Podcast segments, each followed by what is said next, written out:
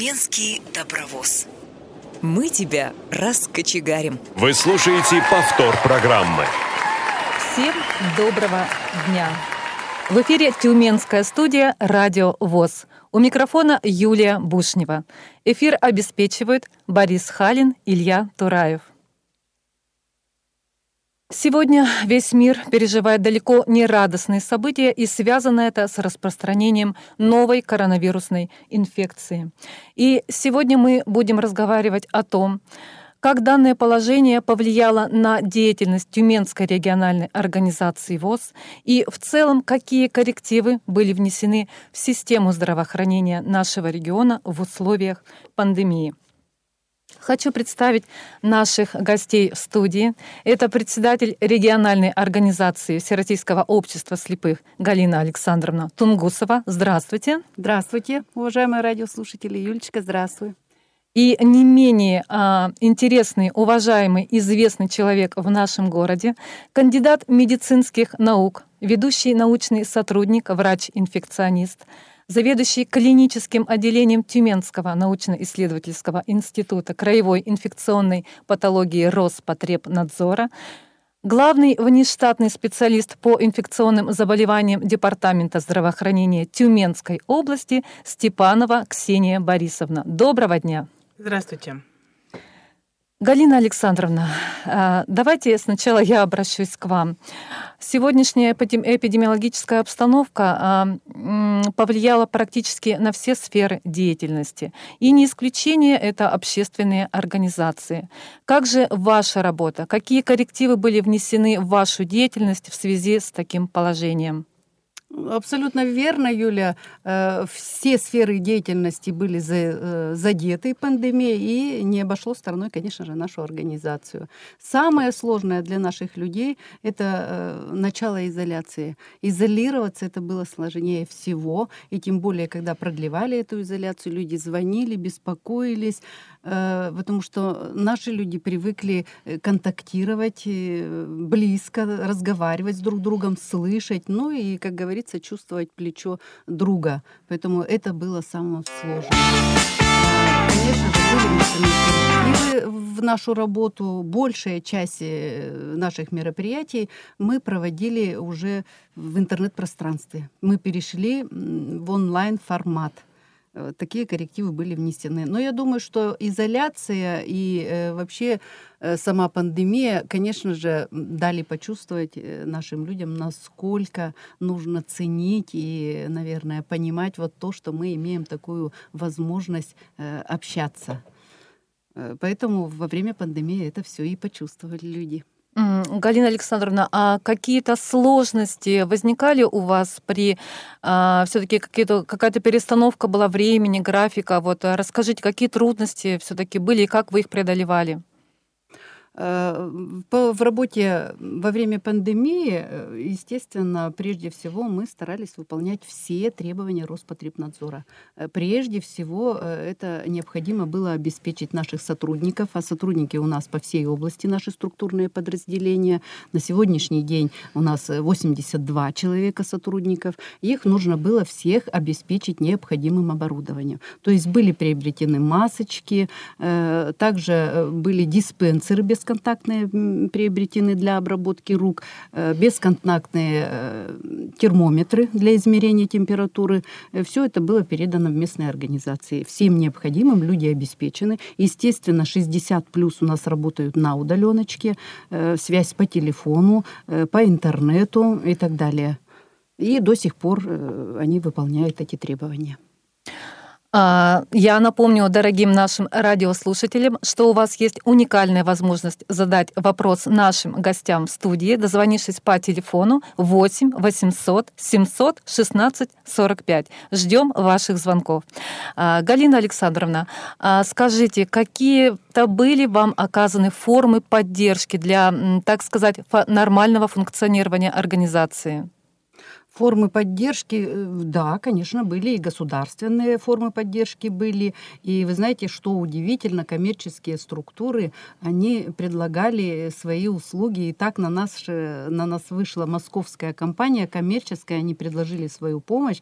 Э, за их средства мы вот смогли приобрести вот это оборудование, э, рециркуляторы воздуха, так-то, дисплеи вот эти бесконтактные, uh-huh. которые были переданы местной организации. Они нам выделили 200 200 тысяч рублей. Это замечательно, меня это удивило, но были такие э, предложения. Государственная поддержка, мы ей тоже воспользовались. Мы получили кредит на погашение заработной платы, льготный кредит. Э, значит, э, и, кроме того, были освобождены от сборов, налоговых сборов за, на второй квартал. Точно так же, такими же услугами воспользовалось и наше предприятие. Э, все эти услуги были предоставлены. Э, я бы хотела еще отметить, вот, э, Юля, вы сказали, какие трудности у нас возникали при корректировке программы. Вся реабилитационная работа, я сказала, что она была переведена в онлайн-режим. Сложности возникали, вы знаете, в основном из-за того, что наши люди, вузовцы наши, не имеют высококачественного оборудования. А переход в онлайн-режим, э, он, естественно, требует такого оборудования. У нас сегодня смартфон, телефоны, смартфоны, э, как говорится, выполняют очень много функций, и они заменяют массу технических средств реабилитации. Это и фонарь, это и лупа, это и диктофон, это и флешплеер для прослушивания говорящих книг. Э, это также можно использовать различные приложения, как GPS-навигацию при перемещении по городу. Э, кроме того, э, значит, определитель купюр также используется смартфон. Э, и еще масса других приложений, которые сегодня стараются разработчики, чтобы они были доступны для нашей э, программы, не визуальной программы JOS. Э, но хочется отметить, что вот таких высококачественных устройств у нас людей имеют очень мало. Мы-то с вами сегодня понимаем, что при таких требованиях смартфон, у которого очень низкий объем памяти, очень непродуктивная такая низкая операционная система, у которого, у которого нет магнитных контактов, других датчиков, но он просто не сможет обеспечить вот такую системную, качественную работу с нашей программой, звуковой программой. Поэтому вот эта проблема, конечно, это высветилась проблема, и она э, очень остро встала во время пандемии, потому как люди-то действительно пользоваться стали больше интернетом. Но я хочу сказать, что мы подняли эту проблему на совете у губернатора. В принципе, я думаю, что она будет как-то поэтапно решаться, потому как на сегодня уже даны поручения Департаменту социального развития и Департаменту э, образования. Совместно мы это сейчас анализируем, э, предлагаем, как решить этот вопрос, потому что вот технических средств, как смартфон, сегодня нет ни в федеральном перечне, ни в региональном перечне. Хотя это на сегодня, наверное, самое главное, что для людей необходимо, особенно для студентов, работающих молодежи, ну и вообще для всех. Ну что ж, да, действительно, как говорится, что смартфон это уже, наверное, сейчас и не роскошь, а действительно средство нормальной жизнедеятельности любого человека, тем более в условиях пандемии.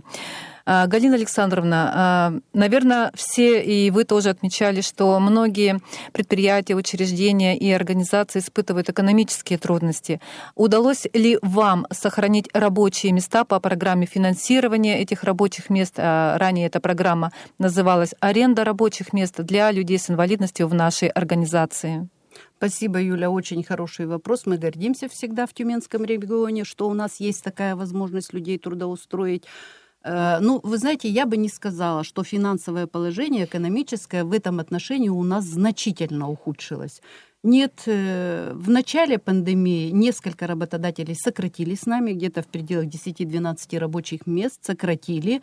Но э, наши работники даже этого не заметили, потому что при тесном взаимодействии с Центром занятости нам были предложены э, другие организации, с которыми мы также заключили договора, и люди продолжили работать. Люди этого не заметили, это самое главное. Точно так же наше предприятие, э, они э, с начала пандемии они еще смогли даже увеличить количество работающих на 6 человек. Ну и кроме этого, а, они освоили пошив масок. Э, на сегодняшний день отгружено 89 тысяч масок. Сегодня они также э, выполняют заказы на постельное белье, одеяло, подушки, матрасы и так далее. Точно так же востребована сегодня и туалетная бумага, которую делают на нашем предприятии, бумажные полотенца, салфеточки.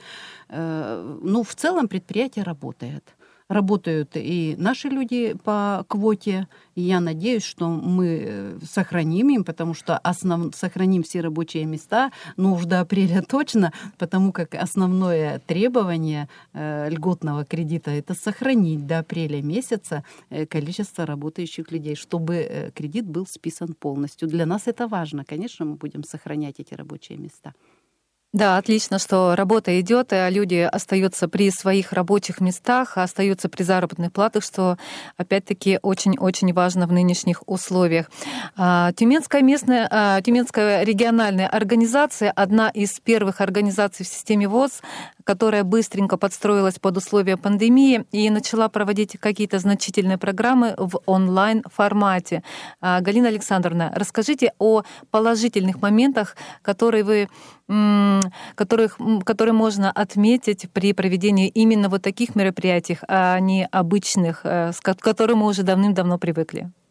Ну да, действительно, э, первым стартовал у нас такое большое мероприятие. Это молодежный форум. Он стартовал в онлайн-режиме. Эм, в принципе, надо отметить, что, в общем-то, э, администрация нашей организации, местные организации, мы были готовы к такому переходу. Это еще и связано с тем, что у нас э, более 11 лет работают компьютерные классы. И уже более трех лет э, осваивается среди людей, инвалидов по зрению, это программа не визуального использования сенсорных устройств. Поэтому мы готовы были к переходу на онлайн площадку. Единственное, что пандемия, конечно, активизировала этот процесс, все это произошло значительно быстрее. Э, положительные моменты, вот что касается э, форума молодежного, во-первых, это количество не ограничено. Люди, которые не могут приехать, у нас есть такие с сопутствующими патологиями, но сегодня они владеют компьютерными технологиями и с удовольствием принимают участие в таких мероприятиях. Они очень благодарны. Они имеют такую возможность сегодня. Это здорово. У нас более 100 человек приняли участие, причем не только из нашего региона, и э, приняли участие и в работе, и оказали поддержку нам московские специалисты из КСРК ВОЗ. Это тоже очень приятно. Мы благодарим э, Дрожину э, Дану, которая проводила мастер-класс в онлайн-режиме. Ну и, конечно, все наши представители органов власти, Центр занятости, Департамент социального развития, Пенсионный фонд, и медико-социальная экспертиза, они все приняли участие. Э, очень интересным была и та форма, что участники э, в течение дня могли задавать различные вопросы, модераторы все это собирали, корректировали, и в конце каждого рабочего дня форума э, проходили такие ответы на вопросы, консультации своего рода и так далее. Э, Еще, значит, э, три мероприятия онлайн-режима мы уже провели. Компьютерный калейдоскоп, это э, квест по творчеству Чехова мы провели. И буквально завтра у нас начинает работу областной конкурс Брайлиада. То есть это среди людей, которые владеют дисплеем по Брайлю. Э, поэтому, э, наверное, самое-то главное еще и то, что, э, коль мы перешли в онлайн-режим, у нас высвободились средства с проживания, с питания, и мы их смогли направить на приобретение подарков, сувениров, ну и увеличились, конечно, призы победителям. В компьютерном калейдоскопе мы смогли вручить нашим победителям 9 смартфонов. И это здорово, по трем номинациям. А, да, я знаю, что мероприятия, которые прошли в онлайн-формате, собрали очень а, большое количество людей, как вы сказали, из нашего региона и из других областей. Поэтому радует то, что социальная активность а, наших членов общества все-таки не снизилась, и это радует. Теперь обращусь я, наверное, к вам, Ксения Борисовна. Хочется все-таки узнать, как обстоят дела у нас в системе здравоохранения. А, статистика, которую нам выдает оперативный штаб по коронавирусу нашего региона, ежедневно выдает э, далеко не утешительные да, данные количество заболевших э, не снижается, к сожалению. И огромная, просто колоссальная нагрузка легла на систему здравоохранения. А, Ксения Борисовна, расскажите, вот если сравнить э, те периоды, когда пандемия только вошла в нашу жизнь, в нашу страну, в наш регион в частности, это, наверное, февраль, март, да. И вот сейчас а, нынешнее положение, насколько легче или сложнее стало выстраивать работу по охране здоровья граждан в нашем регионе? Ну, начну, наверное, э, рассказ свой с того, что Тюменская область у нас первая в Российской Федерации столкнулась с новой коронавирусной инфекцией. Она была диагностирована у приезжей студентки из Китая. 31 января 2020 э, года, а, а сам, и ежедневно, э, не каждый день, конечно, но может там раз в неделю, раз в две недели у нас э, были зафиксированы при случае завозные, только завозные случаи этой новой коронавирусной инфекции.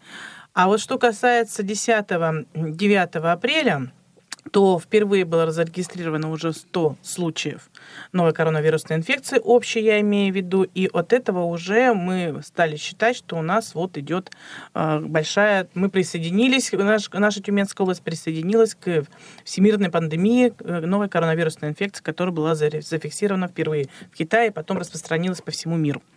Э, и, конечно, тогда были единичные это наши пациенты. Мы во-первых, э, сложности было в том, что вообще не знали, что это, как это, с чем это едят, как это диагностировать, как это, самое главное, как это лечить, как долго это лечить, как долго остается человек заразен, какие меры профилактики мы должны применять, и самое главное, как мы должны защищать наш медицинский персонал, а, который непосредственно работает с этим пациентом, потому что новая коронавирусная инфекция сразу же нашими федеральными структурами была э, воздвинута ранг особо опасных инфекций второй группы патогенности, которая имеет свойство быстрому распространению, быстрому поражению, инфицированию большого количества людей э, и повышенному, так скажем, риску смертельных исходов. Поэтому вот это было для нас новое, но это были единичные случаи. Через буквально там месяц-два мы уже что-то начали понимать, уже начал нарабатывать опыт и Минздрав, высылать нам какие-то временные рекомендации, начали прибирать опыт опыты наши уже местные врачи. А, и, конечно же, подойдя вот к этому второму, но это не называется пиком, потому что как такового второй волны у нас в Российской Федерации не зафиксировано, потому что у нас с вами не было нулевого случая, когда у нас вот за все это время, чтобы был какой-то ноль, и потом опять появилось. То есть у нас все шло вот на таком более или менее уровне, но, как это и предполагалось, э, и Роспотребнадзором, и Минздравом, что э, будет усиление вот именно в осенний зимний период, что мы сами наблюдаем, связано связано это с тем, что, конечно же, люди у нас поехали отдыхать, несмотря на рекомендации э, всех врачей и, не, и, и, чиновников, и не чиновников, и родственников, что не надо никуда ездить.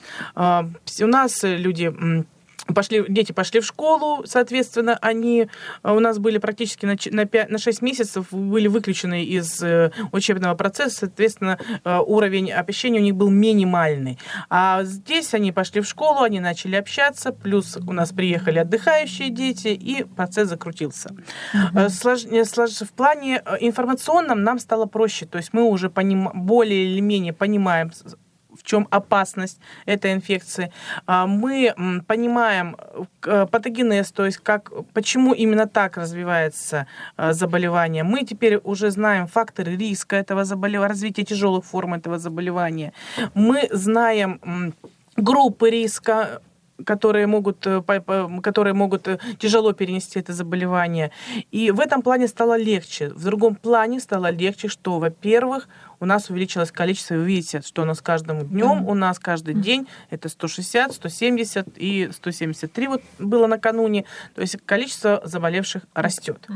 А, и, конечно же, как бы наше здравоохранение не мобилизировалось, и как бы вот не открыли огромное количество моноинфекционных госпиталей, которые именно работают именно с ковидными вот этими пациентами, а, то в этом и сложность, потому что, к сожалению, сейчас мы видим больше, более тяжелых форм, потому что все-таки люди, я так понимаю, устали, они считают, что у них не ковид, э, а, ну, отрицание все равно есть у нас в обществе, к сожалению, mm-hmm. хотя это пор. ужасно mm-hmm. и абсолютно неправильно. Yes. И а, вот а, первый, один из факторов, когда мы видим тяжелую форму заболевания и почему мы можем не спасти пациента, или он будет очень длительно у нас лежать, хотя мог бы полежать 10 дней и выписаться, а он у нас лежит 3-4 недели, потому что позднее обращение и занятие самолечением. Конечно, поэтому, конечно, здравоохранение у нас, э, что в Российской Федерации, что в, в том числе в Тюменской области, оно перестроилось полностью а, на, на, на вот этих вот пациентов, но ни в коем случае наше здравоохранение не забыло и о других пациентах. То есть, конечно, начало какой-то был момент, когда было вы, выключено не только в Тюменской области, а вообще в Российской Федерации плановая госпитализация, плановое лечение, только экстренных больных принимали, но это нам давали такой, так скажем, небольшой э, такой период, чтобы, чтобы здравоохранение адаптировалось к тем к новым условиям жизни, в котором приходится жить. Да, мы инфекционисты, мы всегда ходим в маске, мы всегда ходим в шапочке, мы всегда ходим в перчатках к нашим пациентам, и всегда ходим в халате. То есть это так называемый против... самый элементарный противочумный костюм. И для того, чтобы одеть э, более сложную вот эту вот э, э, структуру этого костюма, то есть для нас не представляло труда, потому что все инфекционисты проходят постоянно обучение, а в том числе и на случай э, развития какой-то и появления у нас в регионе особо опасной инфекции, в, в любом регионе Российской Федерации. Сложно было перестроиться другим врачам, потому что первые э, врачи, не только врачи, а медицинские работники, которые у нас заболели в Тюменской области, это были именно медицинские работники, что врачи, что медсестры, что санитарки, это были это были медицинские работники, не связанные с инфекционной больницей, то есть которые mm-hmm. работали в других стационарах, которые, к сожалению, не до конца понимали серьезность вот этой вот инфекции и уровень ее зараж... заразности. Угу. Вот, вот то, что она буквально, вы можете с одним человеком пообщаться а, и можете однозначно 100% заразиться. А как уж э, тут вам карта ляжет, такое выражение скажу, угу. выздоровите, будете бессимптомно болеть или легкое течение, или тяжелое течение, здесь мы не можем предсказать никак до сих пор. А, понятно, Ксения Борисовна, да, это, это все понятно, что действительно а, коронавирус уже более-менее вами исследован, и, наверное, да, все-таки в этом плане стало легче лечить пациентов с коронавирусом. А, скажите, пожалуйста, вот мы сейчас уже не представляем себе того, чтобы зайти в общественный транспорт, либо в магазин без санитарно-гигиенической маски. Какие-то введены еще меры по социальной дистанции. На мероприятия нельзя приходить там более 40 человек. А какие-то еще дополнительные меры на территории нашего региона существует по нераспространению коронавирусной инфекции? Все меры, которые у нас приняты штабом по борьбе с новой коронавирусной инфекцией, они у нас идут с рекомендацией свыше. Это из Москвы, это из Федеральной службы Роспотребнадзора, из Министерства здравоохранения Российской Федерации. А, а вот эти уже все рекомендации, они основаны именно на очень мощном международном опыте. А, у нас есть э, ряд мер, которые уже на уровне нашего субъекта Федерации принимают наши руководители а, не во все... Вы, вы знаете, что и у нас по телевидению много говорят, и по радио о том, что в каждом субъекте федерации вводится такое-то или такое-то ограничение. А, что ввелось у нас, мы знаем, новое, это, что есть не, не везде, это опять у нас э, наши глубоко уважаемые пожилые люди такого серебряного возраста 65 плюс у нас ушли на, на самоизоляцию, и у нас ограничение работы э, общепита, это, по-моему, с 23 часов до 6 утра. То есть э, остальное uh-huh, все это uh-huh. социальная дистанция полтора метра, это ношение э, маски, лучше все-таки медицинской маски одноразовой, и, конечно же, это обработка рук, ну и тогда и ношение перчаток. Но я хочу отметить, э, что все-таки я, к сожалению, вижу вот все больше людей, но, может быть, ну, в свете своей профессии, что у нас стали не носить маски или, допустим, они понимают, что могут получить за это штраф, они оденут маску, наденут ее абсолютно неправильно. То есть они что-то охраняют свой подбородок неизвестно от чего. Они охраняют свою шею, тоже не понимая от чего. Но это, видимо, просто видимость того, что все-таки маска да, я в маске, я в маске. О своей безопасности человек не думает. Да, совершенно верно. И когда особенно больше всего мне поражает, когда э, закрываем рот, но из носа, нос открытый, из носа у нас там еще и различное отделяемое выходит, и мы все это видим, так скажем, вот на улице. Так что люди, конечно, к сожалению, но я понимаю, что они устали, все устали, но если мы с вами вот не будем это соблюдать, к сожалению, это у нас никогда не закончится и будет продолжаться огромное количество дней, недель и месяцев, так как у нас вот происходит с братьями э, новой коронавирусной инфекции. Это МЕРС, так называемый ближневосточный синдром, который до сих пор, с 2012 года, регистрируется в мире, но это Ближний Восток и в том числе со смертельными исходами. А, все понятно. Скажите, пожалуйста, есть ли у нас а, звонок? А, мы хотели бы связаться с Ларисой Тюриной.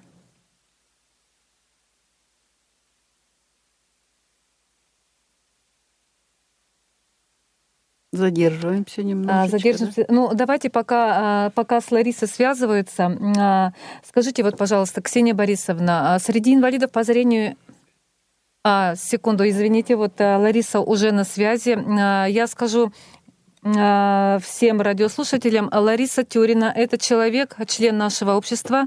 Она уже переболела коронавирусом. Лариса, здравствуйте, вы в эфире. Добрый день. А, добрый день, Лариса. А, знаете, наверное, уже такая фраза, которую задаю, задаю, задаю всегда и повсеместно всем. Как ваше здоровье? А, спасибо, уже лучше, чего и всем желаю.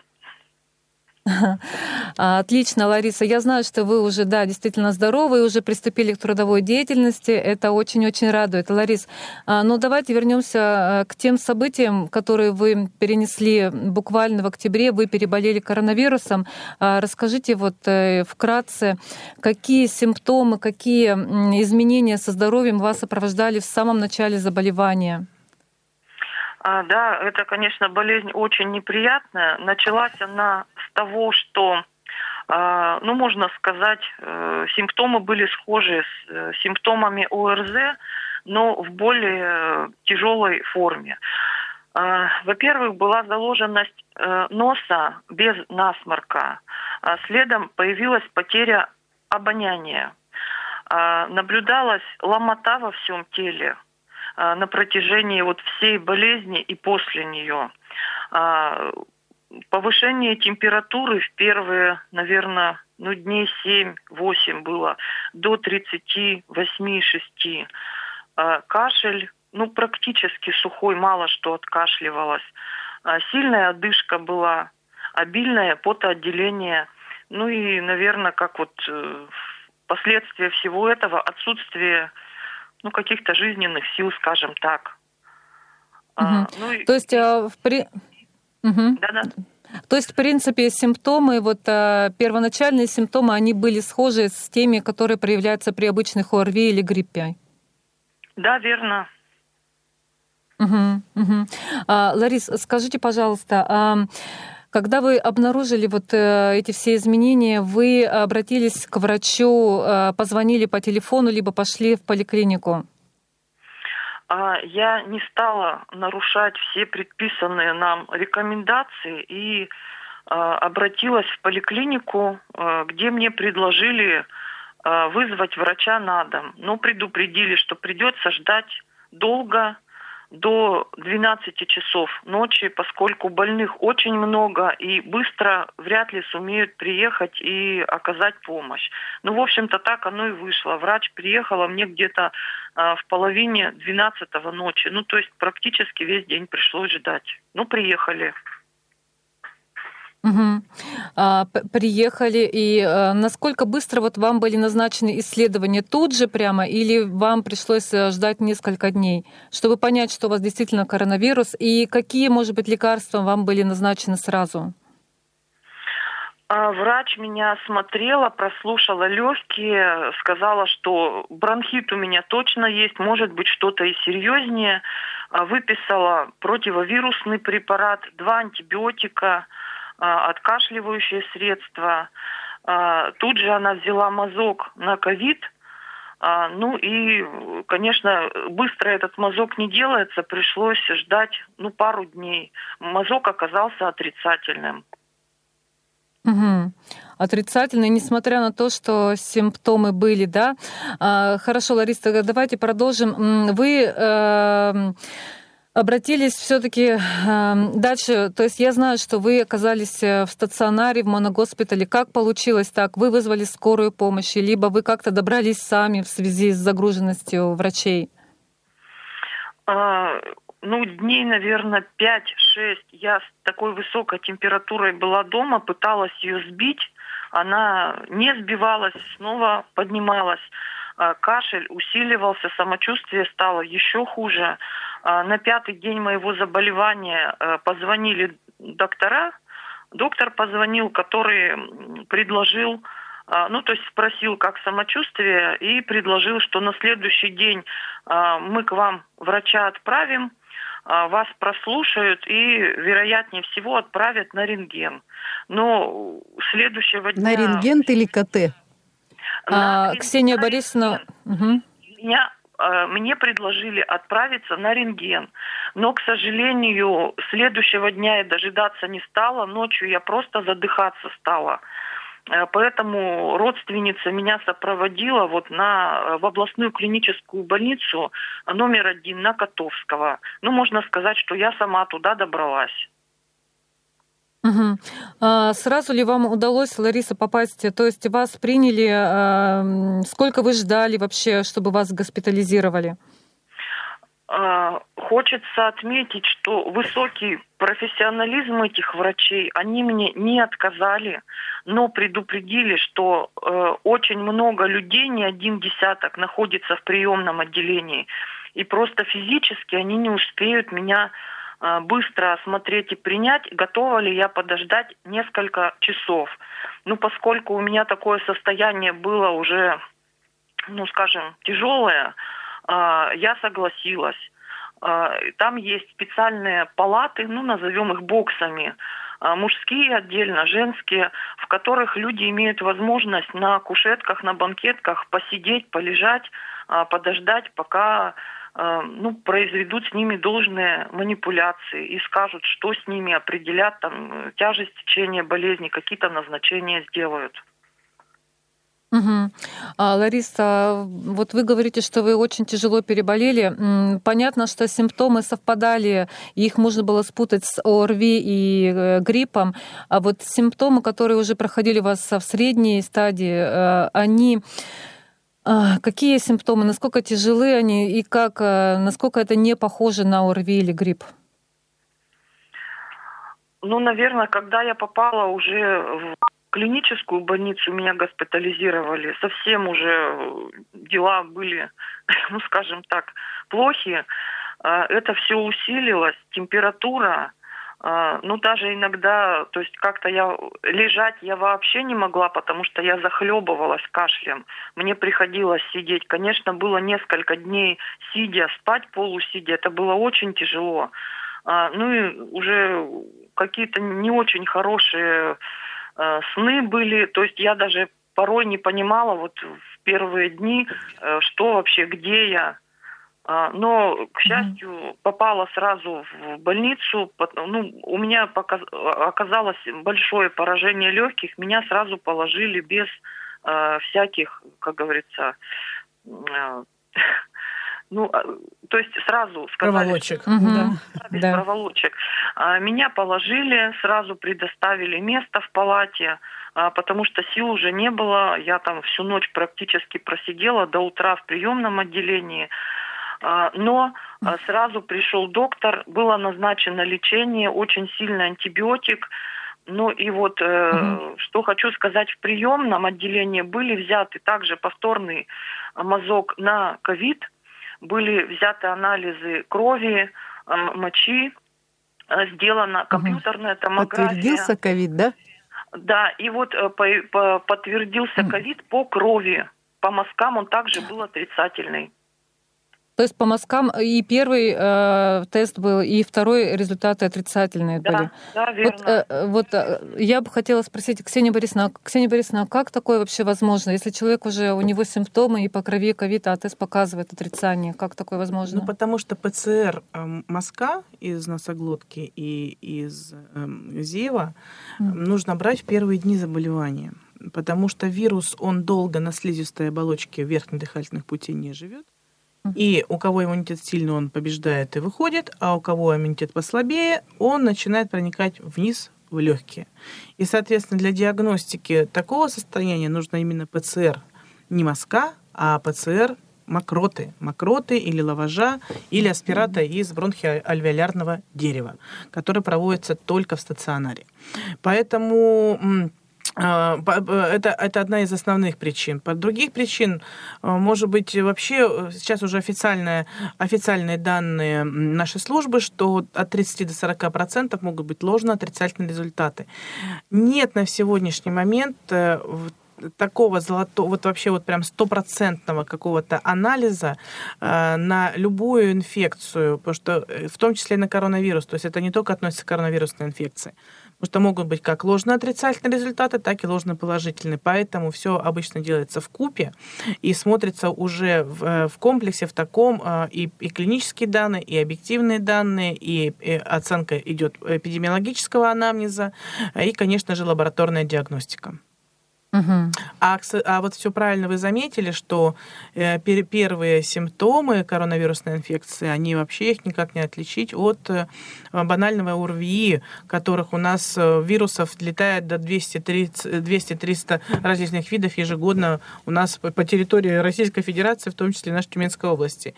Еще хочу отметить такой момент, что Э, э, что у нас вот пневмонии, э, ежегодно идет рост пневмонии именно в это время. И сейчас пневмонии могут быть связаны не только с коронавирусной инфекцией, но и с другими инфекциями. Это пневмокок, это стафилокок, это вирусы гриппа, которые тоже вот мы пока нет, но вот они могут в любой момент у нас появиться. И, других, и другие другие вирусы, которые у нас также циркулируют в нашей, в нашей внешней среде. То есть об этом нужно тоже помнить. А еще хочу отметить, очень важно для наших радиослушателей услышать, что у нас очень большой акцент сейчас делается э, в СМИ о том, что вот главный, главный симптом коронавирусной инфекции это э, отсутствие обоняния. Mm, да. Э, по э, нашим данным, по данным литературы, это не основной симптом коронавирусной инфекции, это один из, один из симптомов, потому что вот э, очень ну, слышу много таких речей, ну, у меня же температура нормальная, или, допустим, у меня же температура повышенная, а дыхание, а, а обоняние же у меня есть, поэтому хочу вам отметить, что отсутствие обоняния это не, это как один из симптомов, но это не стопроцентный симптом, что у вас mm-hmm. есть коронавирус или его у вас нет. Да. Угу. А, спасибо, Ксения Борисовна, за комментарий. Ларис, когда мы с вами предварительно разговаривали, вы а, отмечали профессиональ... профессионализм и доброе отношение к вам а, медицинского персонала в э, госпитале. А, расскажите вот об этом. Действительно ли это так? Наверное, это так. Да. Пользуясь случаем, хочется просто вот низкий поклон всем и врачам, медсестрам, санитаркам, которые работают э, в клинической больнице номер один города Тюмени, а, потому что за все время вот то, что обращ... Э, отношение к пациентам, как ко мне, так и к другим, не было не произнесено ни одного грубого слова. Надо понимать, что многие из этих людей уже преклонного возраста, и у них, э, ну, куча, будем говорить так, побочных, э, каких-то сопровождающих еще а, болезней и прочего. А, э, люди, врачи очень внимательно относились к каждому, подбирали методы лечения. Если что-то не подходило одно, приходил следующий доктор, предлагал еще какой-то вариант. То есть постоянно брались анализы, какие-то исследования проводились, ну вот по мере необходимости. И, ну, хочется сказать, что, конечно, большинство пациентов выписывалось а, с улучшением. надо понимать еще, какова эта работа. Может быть, кто-то скептически к этому относится, ай да это все, ну, ерунда, не ерунда. Представьте себе, все эти люди находятся вот, ну, как на передовой, по-другому это не назовешь. Они облачены а, в специальные, ну не знаю, как противочумные, наверное, костюмы. Это космические, так космические, да, космонавты. Да, то есть это как скафандр выглядит снаружи. Угу. А, люди не, а, находятся на своей смене по 12 часов, и они не имеют права снять этот костюм, потому что они а, ну, могут заразиться, во-первых, сами. И болеют, кстати, врачи сами. Поэтому и э, не могут они ни поесть, ни попить, извините, ни в туалет сходить в это время, потому что им придется снова вот эту обработку проходить и надевать уже новый костюм. Э, и несмотря вот на все эти сложности, э, ну, очень хорошие отношения, и считаю, что профессионалы высокого класса работают. Спасибо им большое за это. Я бы к вам, Лариса, присоединилась в этом смысле. Э, многие наши ВОСовцы, кто находился в госпитале, проходил лечение, они действительно отмечают вот это внимательное отношение врачей. Там прям как в собственной семье. Очень тепло относятся, добродушно и э, отмечают вот немножечко отношение, может быть, прохладное, когда они находятся на домашнем лечении. Э, были и сложности, и врачей долго не могли могли дождаться, там и скорые долго выезжают. Вот, вот в этом разница огромная, и все это отмечают. Но мы понимаем, что в госпитале, конечно, э, врачи оказывают всю необходимую помощь. А что касается поликлиник и скорых, здесь э, врачи просто задыхались. Они еще и болели к тому же. Да, конечно, соглашусь, что врачи тут находятся на передовой. Лариса, вам огромное спасибо за а, рассказ. У нас, к сожалению, время ограничено. Мы с вами хотели пообщаться еще на разные темы. А, я вам желаю здоровья, Лариса. Не болейте, а, трудитесь, живите, реабилитируйтесь. Вам всего доброго. Еще раз спасибо огромное. Спасибо огромное. Вам всем здоровья.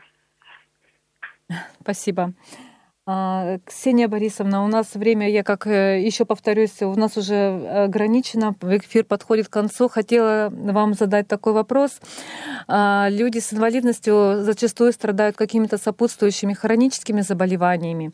А, и много пожилых людей 65 плюс, 65 плюс. Есть ли какие-то в нашем регионе льготы для а, вот таких вот а, людей? Может быть, это бесплатная выдача лекарств для людей, которые лечатся на дому. А может быть, посещение реабилитационных центров, кто уже переболел коронавирусом, либо еще что-то. Есть ли у нас такие меры? Ну, что касается людей с ограниченными какими-то возможностями, то есть э, они пользуются всеми теми льготами, которые у нас э, предусмотрены государством. То есть mm. это какой-то э, внеочередной прием э, без очереди, то есть это инвалиды mm-hmm. первой группы, это Великая Отечественная война и так далее и тому подобное. То есть это, это есть так же, как везде.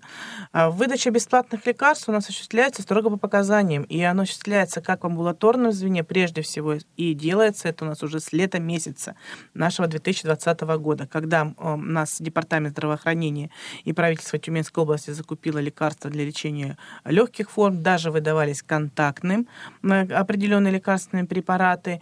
И сейчас люди, которые находятся в амбулаторном лечении как с пневмониями, так и с легкими формами новой коронавирусной инфекции, получают лекарства бесплатно, вне зависимости угу. от того, э, инвалид, как, инвалид он или не инвалид. Да, то есть а, условия, в принципе, остались те же, и льготы, они все сохранились.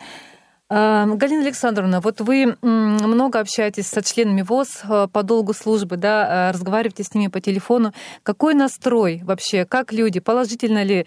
То есть, э, конечно, не положительно, но оптимистично ли настроены они? Либо ну, больше пессимистов, вот по все, видя всю вот эту картину с коронавирусом? Да, я поняла вас. Да. Но вы знаете, оптимистично настроенным быть, наверное, вряд ли. Это вообще ситуация, она из ряда вон выходящая, она непонятная. И конечно, радости мало. Люди, наоборот, находятся в каком-то, в какой-то растерянности. Mm. И, и все ждут, когда же это все закончится. Ну, mm-hmm. мы очень надеемся, что это когда-то закончится. Мне просто хочется всем пожелать терпения, мои дорогие. Пожалуйста, сохраняйте спокойствие и выполняйте все меры, которые Роспотребнадзор сегодня нам предписывает. Наберитесь терпения, это очень важно. И хочется пожелать всем здоровья, здоровья, здоровья вам и вашим близким. Огромное спасибо а, за такие слова. А, благодарю а, наших гостей сегодня и вас, Ксения Борисовна, вас, Галина Александровна, за уделенное время, за очень интересную беседу. Вам также желаем здоровья, не болейте, терпения вам в вашей работе, и пусть все будет хорошо. Мы заканчиваем нашу передачу и услышимся в следующем эфире. Всего доброго. До свидания.